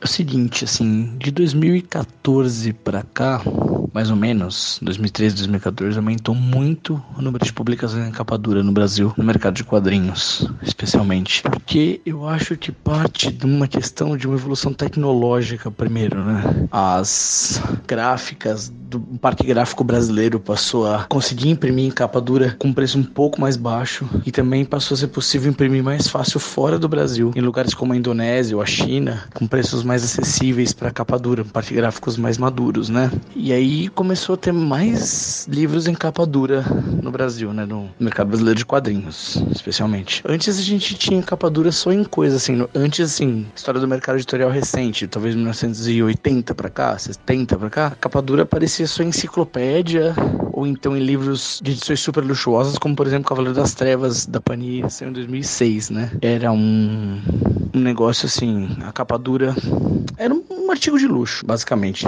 E os livros de capa dura eram caros. Hoje em dia, com esse preço um pouco mais baixo, os livros de capa dura, eles têm essa aparência de luxo, mas eles conseguem ser um pouco mais baratos. Então, por exemplo, o Cavaleiro das Trevas saiu em 2006, saiu, se não me engano, na época o preço de capa era quase 100 reais. Mais de 10 anos depois, um livro de capa dura hoje, com a mesma quantidade de páginas, talvez seja vendido 80, 90 reais, né? Então, o preço caiu para a capa dura, né? Isso populariza. E, e o leitor de quadrinhos, muito leitor quer ter um livro com uma qualidade melhor, com, com uma coisa mais bem acabada na estante, com mais bonito, que vai durar mais, ele vai poder mostrar, ele vai poder guardar. Particularmente não gosto tanto da capa dura. Por quê? Eu acho que o livro fica mais caro, menos acessível, mais pesado, tanto para carregar na mochila, para pessoa que for carregar na mochila ler no, cam no caminho no ônibus, mais pesado para estante. A estante vai vergar. Bem, pode comprar uma estante melhor, né? Mas eu acho que também é um, um pouco elitização, né? Talvez. Não sei exatamente, mas é. Eu não sou um grande fã da capa dura. Porém, eu acho que é uma questão que a gente não pode ser. É, fala assim, não, não deve existir capa dura. Eu acho que ela cabe sim para alguns casos, né? Eu acho que ela se encaixa perfeitamente em coleções como a da Salvati, de obras clássicas publicadas de forma fascicular, ou então livros que já tiveram um tratamento antes e saíram e agora vão ser reeditados, talvez, por exemplo, Corto Maltese, na edição maravilhosa que a Nemo publica. É, outros livros que nunca saíram no Brasil, mas que já vêm com uma roupagem de capa dura que fica legal, são casos como Companheiros do Crepúsculo, que é um clássico que nunca tinha saído no Brasil, e sair em capa dura, grande e tal, com, combina. Eu acho que tudo em capa dura é, banaliza um pouco e às vezes afeta um pouco o acesso das pessoas aos livros, né? Então eu acho que, grosso modo, rapidamente, é isso que eu tenho a dizer sobre capa dura. Aqui na Balão a gente não imprime nada em capa dura, não, não sou 100% fechado a ideia de publicar, mas eu prefiro não, porque eu acho que eu gosto de, que os livros sejam baratos. Eu, algum leitor pode argumentar que nossos livros acabam sendo caros, próximo de outros com escala, mas nosso objetivo é que o livro seja o mais barato possível dentro das nossas possibilidades. E como eu falei, eu acho que a capa dura, às vezes, elitiza um pouco essa publicação, fica mais menos acessível para alguns leitores. E eu gostaria que os nossos livros fossem o mais acessível possível. Por isso, eu opto por não publicar em capa dura. Mas eu entendo que, em alguns casos, um livro tem de ser capa dura, como eu mencionei antes. Talvez o Corto Maltese merece uma edição em capa dura, ou Companheiros do Crepúsculo. Né? Os, os, nossos títulos eu ainda não, não publiquei nada que eu achei que devesse sair em capa dura. Um dia, quem sabe, possa aparecer. Mas de preferência eu escolho não lançar em capa dura. Bastante pertinente a, a, a primeira participação do Guilherme Kroll, porque eu tinha duas coisinhas que eu queria colocar. A primeira, quando o Guilherme fala de espaço, e eu me dei ao trabalho de fazer isso. Pois bem, meus amigos, a cada três edições em capa dura, se você somar a largura da capa e da quarta capa na sua estante, a cada três edições você ocupa o espaço de uma edição de mais ou menos 120 páginas de quadrinhos. Ou seja, haja espaço para guardar tudo isso, porque note, a cada três edições você tem uma edição, o espaço de uma. É muita coisa. E a outra coisa que o Guilherme fala, e aí eu não vou, evidentemente, apertar o Érico nesse sentido, quando ele fala, ah, poxa, tem materiais que realmente merecem o capa dura, o Campeonato do Crepúsculo, o Corto Maltese, concordo muito. E ao mesmo tempo tem coisas que eu simplesmente não consigo conceber que saem capa dura, como Deadpool, como Arlequina, como alguns materiais do 952, ou melhor, quase todos, né? Tudo bem, mas aí o Érico vai, brigar comigo depois, né? Então tem muita coisa que eu não consigo conceber ganhe capa dura a preços é, nem tão baratos. Então, essa escolha de Sofia do que ganha capa dura e o que não ganha capa dura, é claro que isso passa pelas vendas, que os editores sabem os números que eles recebem, né? O Érico tava lá quando muitas dessas que eu citei foram mencionadas. E acho que é esse o exercício editorial que o leitor tenta tanto entender. Sidão, eu acho que o fã do Deadpool tem direito a ter uma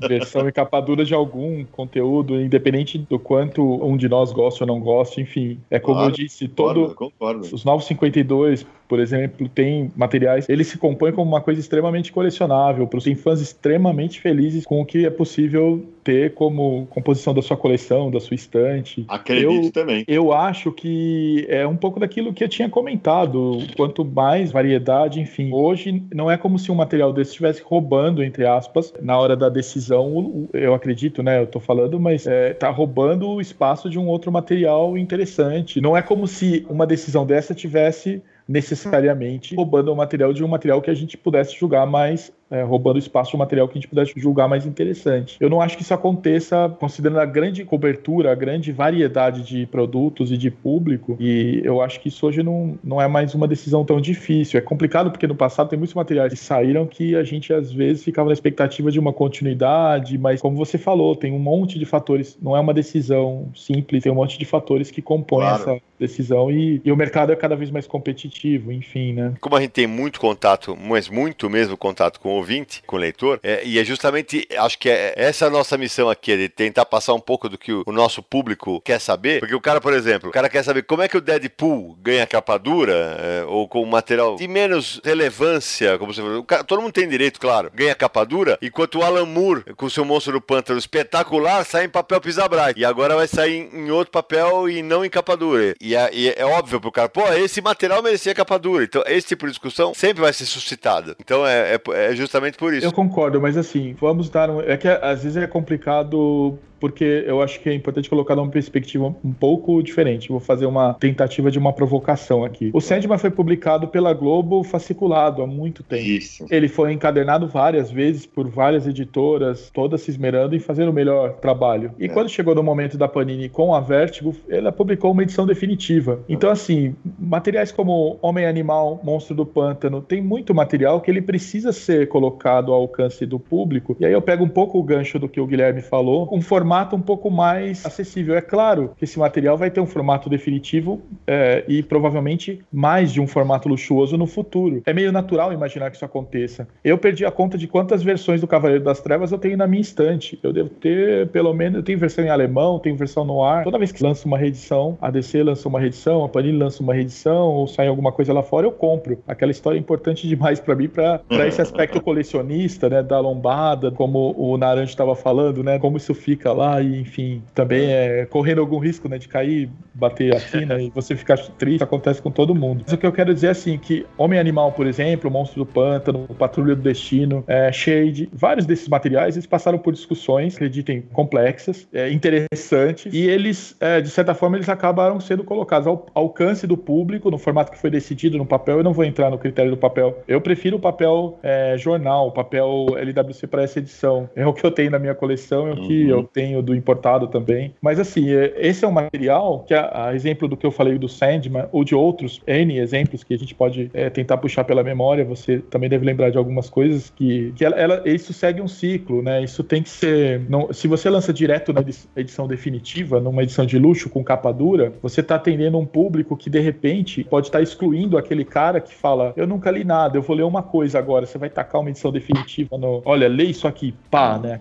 Aquele, é, eu entendo, entendo o raciocínio. Entendo. Então, assim, nós temos que pensar também que o mercado brasileiro, nesse intervalo curto de tempo da capa dura, mas no intervalo é, razoável, ele vem trazendo, resgatando uma tradição que, falando de super-herói, já está comemorando quase 80 anos. Né? Então, é muito difícil comparar o mercado americano que você fala, ah, eu encontro tudo. É claro que você encontra Não, Claro. Eles têm um exercício totalmente, eles têm uma distribuição totalmente diferente, eles, é, eles têm produtos com muitos formatos que atendem muitas é, expectativas. Você vai encontrar todo tipo de, de apresentação, mas é importante lembrar que, por exemplo, de repente, para dar uma referência que você adora, existia muita ativação em torno do Grant Morrison. É... Olha a provocação, ele sabe que Essa... eu adoro o Grant Morrison. É, enfim, como que no momento em que você tem o Batman na versão do Grant Morrison, tem todos os materiais recentes que ele estava envolvido, naquele momento você não começa é, uma base para que esse leitor acesse o material, vamos dizer assim, essencial, né? Um material que realmente é onde o autor realmente é, mostrou a que veio, né? Lá atrás, enfim. E, Érico, agora me diz uma coisa. É, beleza, eu entendo o raciocínio, acho que é, no caso do Sandman que você falou, é, a Conrad lançou a, a edição primeira em capa dura, antes de sair o Absolute nos Estados Unidos, vale dizer. Antes disso teve outras tentativas, como Pixel, como tudo em quadrinhos e N outras. A minha dúvida, por exemplo, no caso, vou pegar o exemplo do 952. O material saiu em revista mensal, é, sei lá, dois anos antes, talvez nem isso, e agora tá quase tudo saindo cadernado em papel luxuoso. Será que o leitor que comprou a mensal compra o encadernado? Essa é uma dúvida honesta. Será que o cara compra ou é outro cara que vai comprar? Então, eu entendo a sua dúvida, entendo a questão, mas primeiro que nem todo o material chega à capa dura, né? Ele tem, por exemplo, o Arqueiro Verde, ele começa de um dado ponto ali, a versão dele em capa dura. É. Tem um material que saiu antes que ele não foi eleito para capa dura. Então, porque de todo aquele sortimento de material, aquela fase do André Sorrentino, né, desenhando, esse momento, ele estava em linha com que estava acontecendo na série de TV, com um monte de coisas, né, enfim, é, do, relacionados à forma como os fãs se relacionam com o personagem. Então, eu, o que eu acho é que, assim, o gibi de banca, a revista, ela tá ao alcance do leitor e ela tem um, um objetivo todo. É, aquela coisa, isso é uma frase, salvo engano, do Joe Quesada, né? Que todo gibi é o primeiro gibi de alguém. Eu, quando comecei a ler, eu não achei o Heróis TV número 1 na banca. Eu achei o número que, que tava lá quando eu comecei a ler e re recuperei os outros. Esse jeito de recuperar os outros hoje é a capa cartonada, a capa dura. Então, assim, um leitor dos 952 que acordou, entre aspas, para a leitura, né? Nasceu para a leitura no meio do jogo, no meio do, das né, no número 25, no meio da coisa lá, no meio da 25, 26, 27, ele pega meio que o bonde andando. Esse leitor tem a chance de recuperar pela capa dura. Um leitor que acompanhava vários personagens no universo DC, por exemplo, ele pode ter a coleção só do Aquaman, porque se essa era a motivação dele para ler aquilo, se a motivação dele era a Mulher Maravilha, ele pode ter só a coleção da Mulher Maravilha. O portfólio da Panini até então, esse material dos 952, o material da Marvel, o objetivo dele era ter esse efeito modular, né? Você pode colecionar o seu personagem, você pode colecionar a partir do seu personagem os outros que estão próximos a ele, né? Você acompanha Aquaman percebe que ele tem um envolvimento claro. com Liga da Justiça, aí você é motivado a começar uma coleção de Liga da Justiça. Sempre lembrando, quando eu entro nesse exemplo, eu tô sempre tentando falar de um leitor que não é o cara que sabe, conhece os coadjuvantes das histórias em quadrinho melhor do que os membros da família, sabe? É, eu tô falando de um leitor que gosta, que tem uma relação, mas que não é, não tem aquela imersão toda e, e aquela militância toda.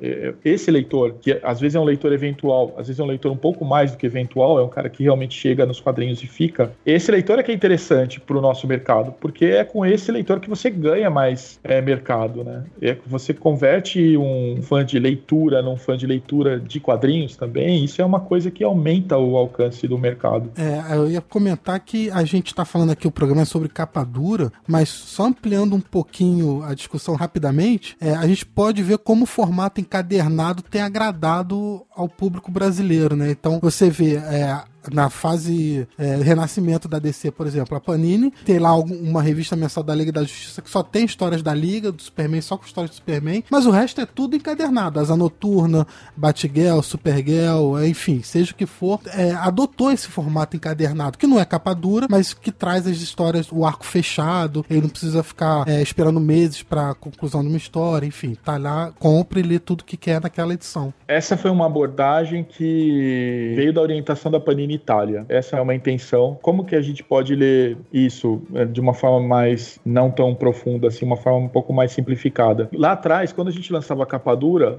é, quando eu pertencia ao time, a gente tinha essa discussão da capa dura, por conta de todo esse contexto de produção e tudo mais, a capa dura e a capa cartonada, elas ficavam muito próximas, em termos de custo mesmo, né, de preço. Você conseguia ter a produção na Ásia, então você tinha um preço bem competitivo, mas você não conseguia gerar cartonados, as edições mensais, por conta daquela distância que os Sidão comentou, você tem outra régua né, para produção. Então, é, aumentou muito o número de capaduras, o interesse pela capa dura. Acho que agora talvez seja um ponto em que o mercado, de certa forma, ao longo do tempo, ela também, alguns produtos eles foram é, abrindo espaço com a capa cartonada. O Homem Animal foi todo em capa cartonada, eu já citei, mas vários materiais da Vertigo. A Vertigo sempre teve um êxito muito grande, com uma abordagem muito parecida com essa que está sendo usada com o, o Core DLC agora. E a Vertigo para capa dura, no passado, por exemplo, os EDM, até encontrar seu público, não que não existisse, claro, é, os leitores. Quando eu falo encontrar seu público, eu estou falando quase que encontrar literalmente, né? O, é, achar a livraria, achar a cidade, o, o leitor, é, até ela é, realmente colocar esses produtos ao alcance do seu consumidor, isso levou um período aí de desenvolvimento desse mercado que foi estabelecendo né, os parâmetros com os quais a gente vive hoje. Mas Y entre vários outros títulos, tiveram seu ciclo com capa cartonada. É, eu mencionei agora o Renascimento, mas Demolidor já tem anos que é publicado só em formato de encadernado, por exemplo. Nós temos no intervalo muito. A gente vê um corte de tempo muito pequeno né, na verdade, porque muitos desses materiais eles tiveram um ciclo um pouco mais longo lá fora. O material que foi publicado nos anos 80 nos Estados Unidos chegou aqui pra gente. Agora tem coisas desse tipo que estão sendo resgatadas em formato original, com a tradução no texto, né, no tamanho da página original, enfim, e sendo publicado em capa cartonada. Mas muitos desses materiais já saíram nos anos 90. É, aconteceu, inclusive, houve tentativas, inclusive, de publicar em, é, por outras editoras em outros formatos, enfim. Eu acho que um ponto interessante do momento é a maturidade tanto do consumo, né, do consumidor, do leitor, quanto dos produtores de conteúdo, dos distribuidores desses conteúdos. Existe uma maturidade aí que está cada vez mais firme, aí, mais consolidada.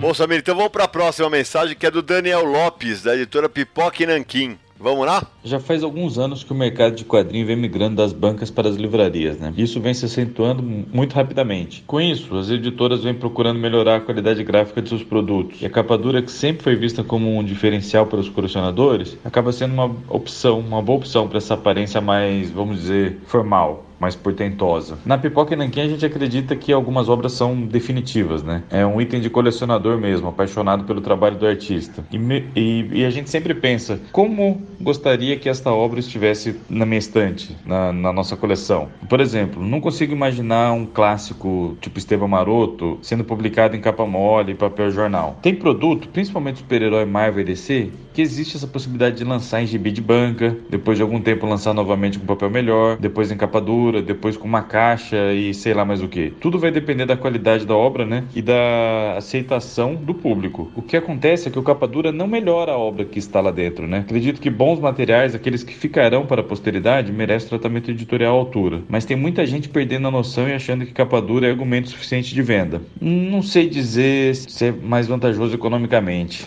Eu nunca trabalhei com quadrinho de banca, né? Capa mole, papel jornal, lá na editora Pipoca em Nanquim. Nunca cotei, nunca vendi isso daí. Para nós, tem funcionado muito bem lançar quadrinhos em capa dura em formato mais luxuoso. Bom, é, tá aí a mensagem do Daniel. O Daniel, vale lembrar, a Pipoca Nanquim só lançou produtos em capa dura e ele tem uma parceria com a Amazon. É, a venda deles é exclusivamente pela Amazon. Então ele tem esse canal já direto com o leitor. Abraço pro Daniel, pro Bruno Zago e pro Alexandre Calari. Obrigado pela participação. Outro dia eu participei lá do Pipoca Nanquim, foi um barato e logo, logo eles estarão aqui conosco com o Fins Universo Especial. E concordo bastante com o que o Daniel falou a respeito do que o Érico já até comentou, que tá, todo mundo tem direito de ver o seu personagem, mas eu concordo que tem coisas que estão saindo em capadura que para mim são no mínimo questionáveis. Vamos para a próxima mensagem, Samir, a gente já vai emendar. Meu amigo Cassius Medawar, é, gerente editorial da JBC. E aí, fala pessoal do Confins do Universo, e aí ouvintes, tudo bom?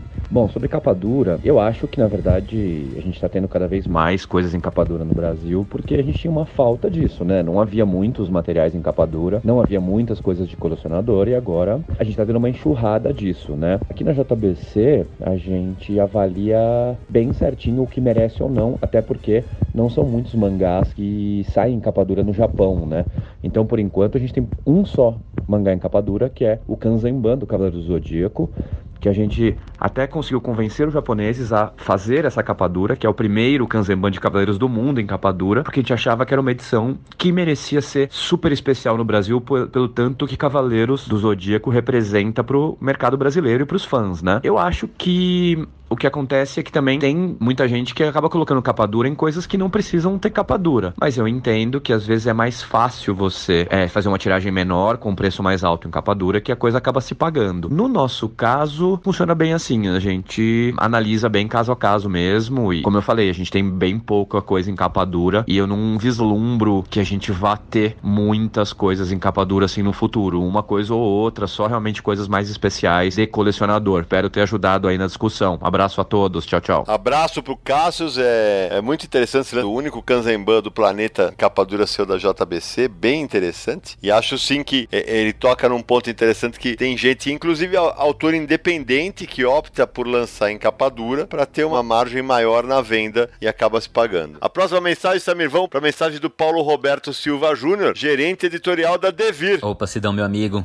Primeiro, muito obrigado por ter me chamado, sou fã do Confins e vamos tentar responder então capa dura ou capa mole. Essa é a questão e não é uma questão fácil não. Né? Há muito tempo a gente fazia as duas versões do mesmo título. A gente produzia uma tiragem maior em capa mole e uma tiragem menor em capa dura. E por um bom tempo aí as duas venderam dentro do esperado, mas nos últimos anos o capa dura e o capa mole passaram aí a vender praticamente a mesma coisa. E no momento que a gente para aí de fazer a versão a versão em capa mole dessas edições, é, as vendas na verdade migraram para brigaram tudo e um pouco mais aí para a versão em capa dura. Né? Então foi um sinal aí aparentemente para nós de que os leitores, pelo menos aqueles que se preocupam aí com a forma, estavam mesmo dispostos a investir um pouco mais para ter um objeto bonito na estante. É, e eu acho que aqueles leitores que se preocupam exclusivamente aí com, com conteúdo e preço vão acabar migrando mais e mais aí não para as versões mais baratas do impresso, mas para as versões digitais. Aí nesse cenário, né, as únicas razões aí que a gente tem para fazer uma versão capa mole de, de, um, de um título seria um, né? Quando a versão em capa dura aí ficaria com preço muito acima aí do esperado aí, do que a gente acharia razoável aí pro mercado, o que inviabilizaria o projeto, né? E a versão 2 seria fazer uma edição mais acessível mesmo, que chegasse a um número maior de leitores, mas se eu levar em conta, né, as tiragens que a gente tem hoje e as dificuldades da distribuição que todo mundo sabe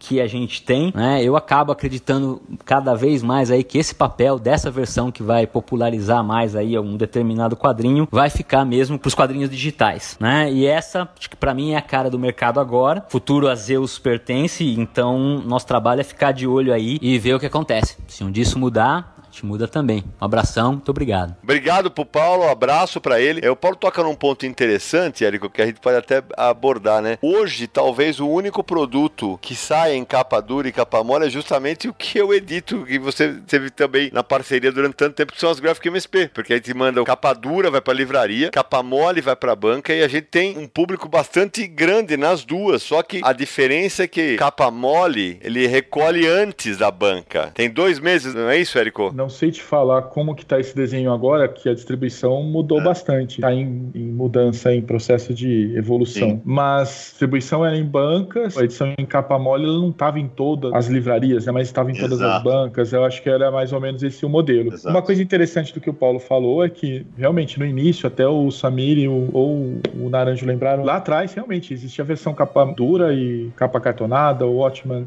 teve essas versões, Cavaleiro das Trevas. Alguns materiais tiveram esse viés, mas as graphics elas acabaram é, mantendo a característica, né? Eu realmente Verdade. agora, imediatamente, eu não lembro de outro produto que saia nas duas versões. Eu acho que ficou com a graphic mesmo. É, eu também não. Mas além do alcance de público, né? Ela é uma edição que não é uma edição cara comparado com algumas edições super luxuosas, super caras de capa dura, enfim, com muitas páginas. Ela tem uma estrutura e um formato que é bastante convidativo, né? Então, ter as duas opções, aquela questão, pode estar alcançando dois perfis ou mais, né, de leitores Exato. e colecionadores. Tem toda razão. Então vamos para a última mensagem, Samir, que é da minha amiga Janaína Deluna, editora da Mino. Oi, meninos do Confim. É um prazer falar com vocês. Sou muito fã. Sobre capa dura, a gente começou desde o começo da editora lançando capa dura quando, vamos falar a verdade, quase ninguém fazia isso. Principalmente para HQ nacional. É, a gente começou o nosso segundo lançamento, que foi a lavagem, porque o Ramatão é um relançamento. Já foi em capa dura. E a gente lançou Diego Santos em capa dura, outros quadrinhos nacionais em capa dura. E as pessoas ficavam surpresas, porque porque não era uma coisa tão normal lançar autor nacional em capa dura. Na verdade, eu acho que a coisa da capa dura tá tomando um corpo. E assim, pra gente foi uma decisão muito estratégica. A gente, quando montou o plano de negócio, já tinha definição que a gente ia fazer livro para colecionador. Não colecionador super específico tal, para leitor em geral, mas um leitor não aquele que vai ler e jogar fora. Aquele que vai ler e vai botar na estante. Esse é o nosso público. Pra ser sincero, essas pessoas que são nosso público. Então a gente não faz formatinho, a gente não faz nem TP mal feito. Então, assim, esse é o nosso público, esse a gente fez capa dura. E capa dura, as pessoas acham que é uma coisa que economicamente não é bom nem viável, mas é, tá enganado. Porque às vezes ele aumenta, dependendo do caso, ele aumenta 3, 4 reais preço, mas a percepção do nosso consumidor sobre o valor agregado no produto é muito grande. Então, se eu vendo um quadrinho de 50 reais, 60 reais em capa mole, as pessoas acham caro, dependendo do quadrinho. Mas se eu vendo o mesmo quadrinho em capa dura por 70, às vezes, às vezes as pessoas acham ok. Então, é um mecanismo também que funciona. Sem contar,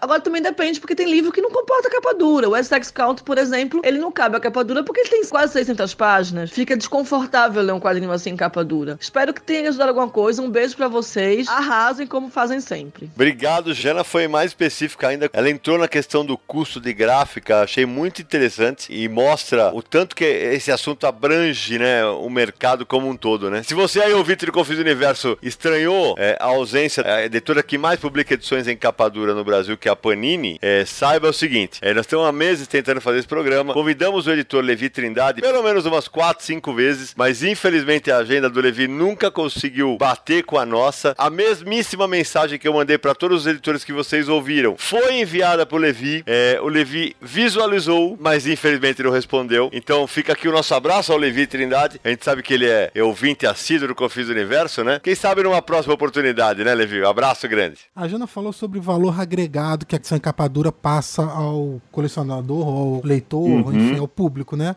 Consumidor. Uhum. Tem umas vantagens que a capa dura exerce sobre a capa cartonada que também deve ter uma influência aí na hora da decisão. Então, por exemplo, a vida vai. útil do produto é maior. Você vai Boa. distribuir ele para livrarias e vai ficar mais tempo à venda do que é, ficar lá 30, 40 dias na banca e ser recolhido, por exemplo. Até porque o Érico sabe bem que eu também, como é que as edições voltam da banca depois do recolhimento? Dá para chorar. É, esse era um outro ponto que eu ia comentar, que é o desperdício, porque a edição que fica na banca, ela volta amassada, rasgada, destruída, tem que jogar fora. E a capa dura, as mesmas que vão pra banca, ela tem uma resistência maior, né? Volta com menos problema. É, o fato dessas edições irem protegidas, né, pelo Shirin, que enfim, elas acabam tendo realmente uma durabilidade que e outra tem um ciclo também, né? Isso acho que é um ponto que eu acabei não comentando, mas Vai. quando o material é distribuído em banca, ele tem um ciclo de um mês, retorna. Então, muitas vezes um lançamento com capa dura, ele, a, a, editora tem a oportunidade de abastecer toda a sua rede de distribuição em banca e de livraria. E o retorno das bancas ajuda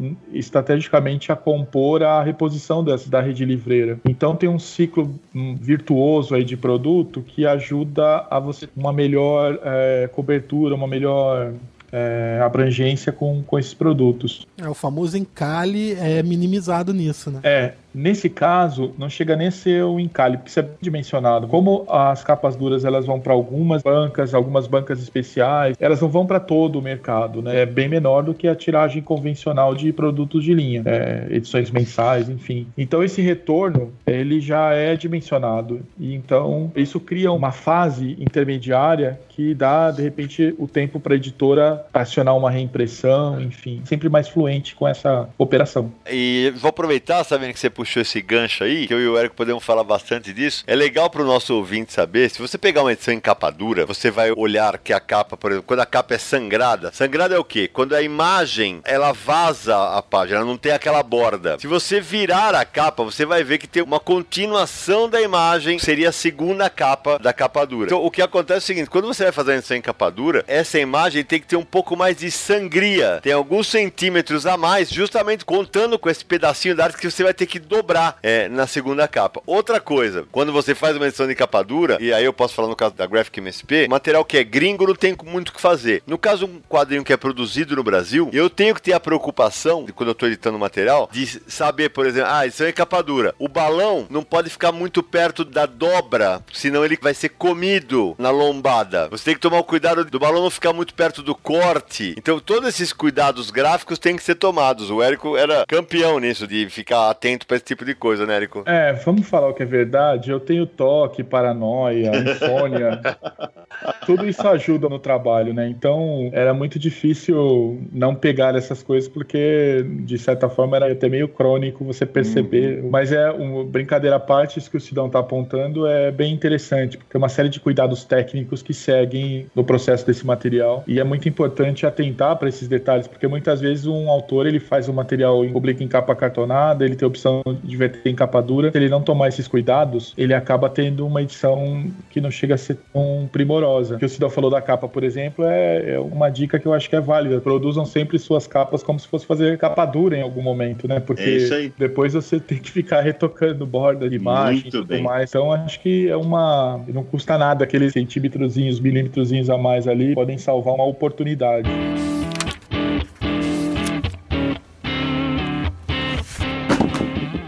Gente, que papo espetacular sobre esse assunto capa dura. Acho que nossos ouvintes vão surtar tanto quanto a gente, porque realmente foi elucidativo, explicar um monte de nuances que envolvem esse assunto, tanto desde a escolha do material até quanto custa tal, as opiniões de diversos editores. Sensacional o bate-papo, Érico. Obrigado. Agora, Antes da gente encerrar, tem aquela parte que os nossos ouvintes mais gostam, né? Então hoje, claro, a gente só vai indicar quadrinhos de capa dura, certo? Então quem vai começar as atividades hoje vai ser meu amigo Marcelo Naranjo. Quantas edições de capa dura você vai indicar? Ah, eu vou no óbvio Ululante, que também é muito bom, material que eu gosto muito, que são as edições, as coleções da Abril, a do Don Rosa, a do Mickey e a do Karl Barks. A linha inteira Grafica MSP, gosto muito, uma coleção muito bacana, 100% nacional, e fica linda essa coleção de capa dura. E vou indicar uma que é uma curiosidade, que me deu tanto trabalho conseguir, mas tanto trabalho e eles relançam. É os maiores maiores super-heróis do mundo, da Panini, do Alex Ross. Muito eu achei bom. que eu nunca fosse ter isso. Aí, um tempo depois que eu consegui ter, foi relançado. Que lindo, fiquei tão feliz. Paguei o dobro, mas tudo bem. Érico, sua vez, meu Oi. amigo. Então, vamos lá. Eu vou fazer três indicações, tá? Porque senão, para ser justo com o tema aí, vou indicar o Cavaleiro das Trevas, a versão que a Panini tá reapresentando agora com capa metalizada, resgatam ela tal como foi alguns anos atrás, lá no começo. Os colecionadores ah. do Mercado Livre estão chorando agora. É, então, mas é como o Naranjo falou agora há pouco. Gente, isso é o normal. Agora isso tem que acontecer de tempos em tempos, Sim. porque tem leitor nascendo hoje, enquanto a gente tá falando. É, não, o que eu tô falando é os que estão vendendo, não os que tentaram comprar, não. Verdade. O mercado especulativo vai sofrer um pouco aí, mas é a evolução das coisas. Então, o Cavaleiro das Trevas é algo que, se você gosta de super-heróis, você tem que ler algumas coisas. E como agora a indicação é capa dura, então já é, é legal ir para ele. Eu vou indicar o Eric da, da Mitos Boa indicação. É, porque esse é um material que eu não consigo imaginar de outra forma, né? Alguma coisa foi dita aí durante o programa sobre isso, materiais que você não consegue conceber com uma outra apresentação. E essa edição é bastante é, primorosa, é muito bacana. Roteiro do Julien Blondel e Jean-Luc Cano. É, o meu francês é esse mesmo, paciência. É, o arte do Dieder Poli, Robin Heck, Jean Bastide e Julien Tello. Eu acho que esse é um material bem bacana que a Mitos lançou. E por fim, só para coroar a questão das gráficas, que sempre foi uma coisa muito bacana, é, eu devo isso ao, ao Vitor e à Lu, é, assim, com justiça a todas as outras gráficas, mas esses meninos me fizeram chorar três vezes, né? Eu tenho fama de durão, isso tem seu valor. O Lembranças, ele coroa aí uma história, uma trajetória muito bacana e isso se enreda aí com toda a trajetória das gráficas também. Então, um beijo aí pro Vitor e pra Lu, garotos são demais. E, e como esse tem versão em capa dura e capa cartonada, então eu tô indicando a capa dura. Mas esse é um que tem opção, então acho que ilustra bem a, a discussão toda que aconteceu aqui, que foi muito bacana. Legal. Samir, sua vez. Na hora de separar a indicação de capa dura, eu fiquei desesperado, porque tem tanta coisa para indicar, até porque tá saindo muita coisa em capa dura. Eu fiquei, cara, como é que eu vou indicar uma ou duas coisas? É difícil, né? Passando rapidinho, eu indico Do Inferno, que saiu pela Veneta, edição em capa dura. Frankenstein por Bernie Wrightson, da Mitos. A Pixel publicou Príncipe Valente, Flash Gordon também pode ser um material clássico aí legal. Claro, não pode esquecer de falar o Ótimo, V de Vingança, Sandman, tudo material clássico obrigatório para ter. Só mais umas duas, Life in Pictures, com histórias do Will Eisner, acho que vale muito a pena. E Tungstênio também, do Quintanilha, obra até premiada no exterior, é, vale a pena também. Mob Dick da Pipoca e Nanquim, ah, não, se eu não parar... É, exatamente. Mob Dick deu chabutê, sensacional. Então eu também vou tentar indicar algumas que o nosso ouvinte pode achar mais fácil. A primeira é uma da coleção da Eagle Moss, que eu já indiquei nas minhas redes sociais. Quero ver os Caçadores, do Mike Grell. Finalmente voltou ao mercado nacional, um primor. A segunda, Prometeia, volume 2, do Alan Moore, com desenho do J.H. Williams III. É um primor esse material, né? Eu vou indicar meu amigo Dummer, do Derf Back Derf, publicado pela Dark Side aqui no Brasil. Um quadrinho realmente poderoso, traço mais underground. E por fim, eu vou indicar da Veneta, para mim, um dos grandes quadrinhos nacionais desse ano, Angola Janga, do Marcelo De Salete, uma obra obrigatória para entender um pouquinho da história da escravidão no país. Realmente um primor. Então, terminadas as indicações da galera do Confis Universo, menino Samir Naliato, quem quiser entrar em contato com o Confis Universo, como faz? Repassando todos os nossos canais de contato. Primeiro, você pode encontrar todos os episódios em podcast.universohq.com. Também estamos no iTunes, é só buscar lá por Confis do Universo, assinar o feed, deixar sua avaliação e comentário. Se quiser mandar uma mensagem pra gente de texto, o e-mail é podcast@universohq.com ou mensagem de áudio para o WhatsApp DDD 11 94583 5989. DDD 11 945835989. O Confins do Universo, que é um podcast do site Universo HQ, tudo sobre quadrinhos você vai encontrar lá. Nas redes sociais, procure por Universo HQ no Facebook, no Twitter, no Instagram e no Google+. E no YouTube também temos um canal lá com poucos vídeos por enquanto, mas logo logo a gente espera aumentar essa periodicidade. É o youtube.com barra Universo HQ. Confins do Universo, um podcast quinzenal. E se você quiser apoiar aqui nosso projeto, é só acessar catarse.me barra Universo HQ. Ajude a gente, é isso aí.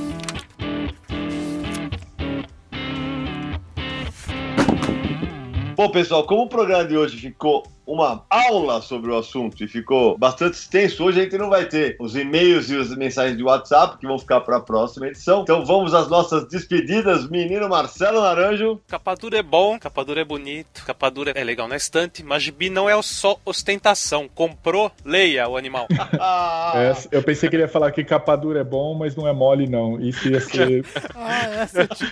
boa, boa, boa. Quando ele mas quando você começou, Naranja, eu ouvi o final da frase. Desculpa a infâmia, não, mas não, não. foi Não, Ficou ótimo. ficou sensacional. Então aproveita, menino Samir Aliato, suas despedidas. Um abraço pra todo mundo. A gente se encontra no próximo podcast. Meu amigo Érico. Foi bem legal, espero que tenha esclarecido aí de uma forma geral os leitores sobre alguma questão mais específica. Espero que eu tenha ajudado aí. Vamos em frente obrigado pelo convite mais uma vez e é isso aí. A gente que agradece a presença, como eu queria trazer fazia muito tempo. Agora você descobriu que não dói, é só realmente um bate-papo entre amigos sobre quadrinhos. Essa é ideia foi muito elucidativo. O programa todo, acho que os ouvintes todos vão adorar. Mas você não pode terminar a sua participação sem fazer o seu jabá aqui, né, cara? Afinal de contas, quem quiser uma consultoria editorial do Érico Rosa, como faz? Bacana, Sidão. É, pode entrar em contato com Comic Bookmaker arroba gmail.com. Enfim, esse que é o meu e-mail e se tiver algum desafio interessante, eu gosto de desafios interessantes. Vamos nessa. É isso aí. E para você que nos acompanhou até agora, fique ligado porque vocês sabem que quando o assunto é quadrinhos, você está aqui no lugar certo. E a gente se encontra no próximo episódio de Confins do Universo!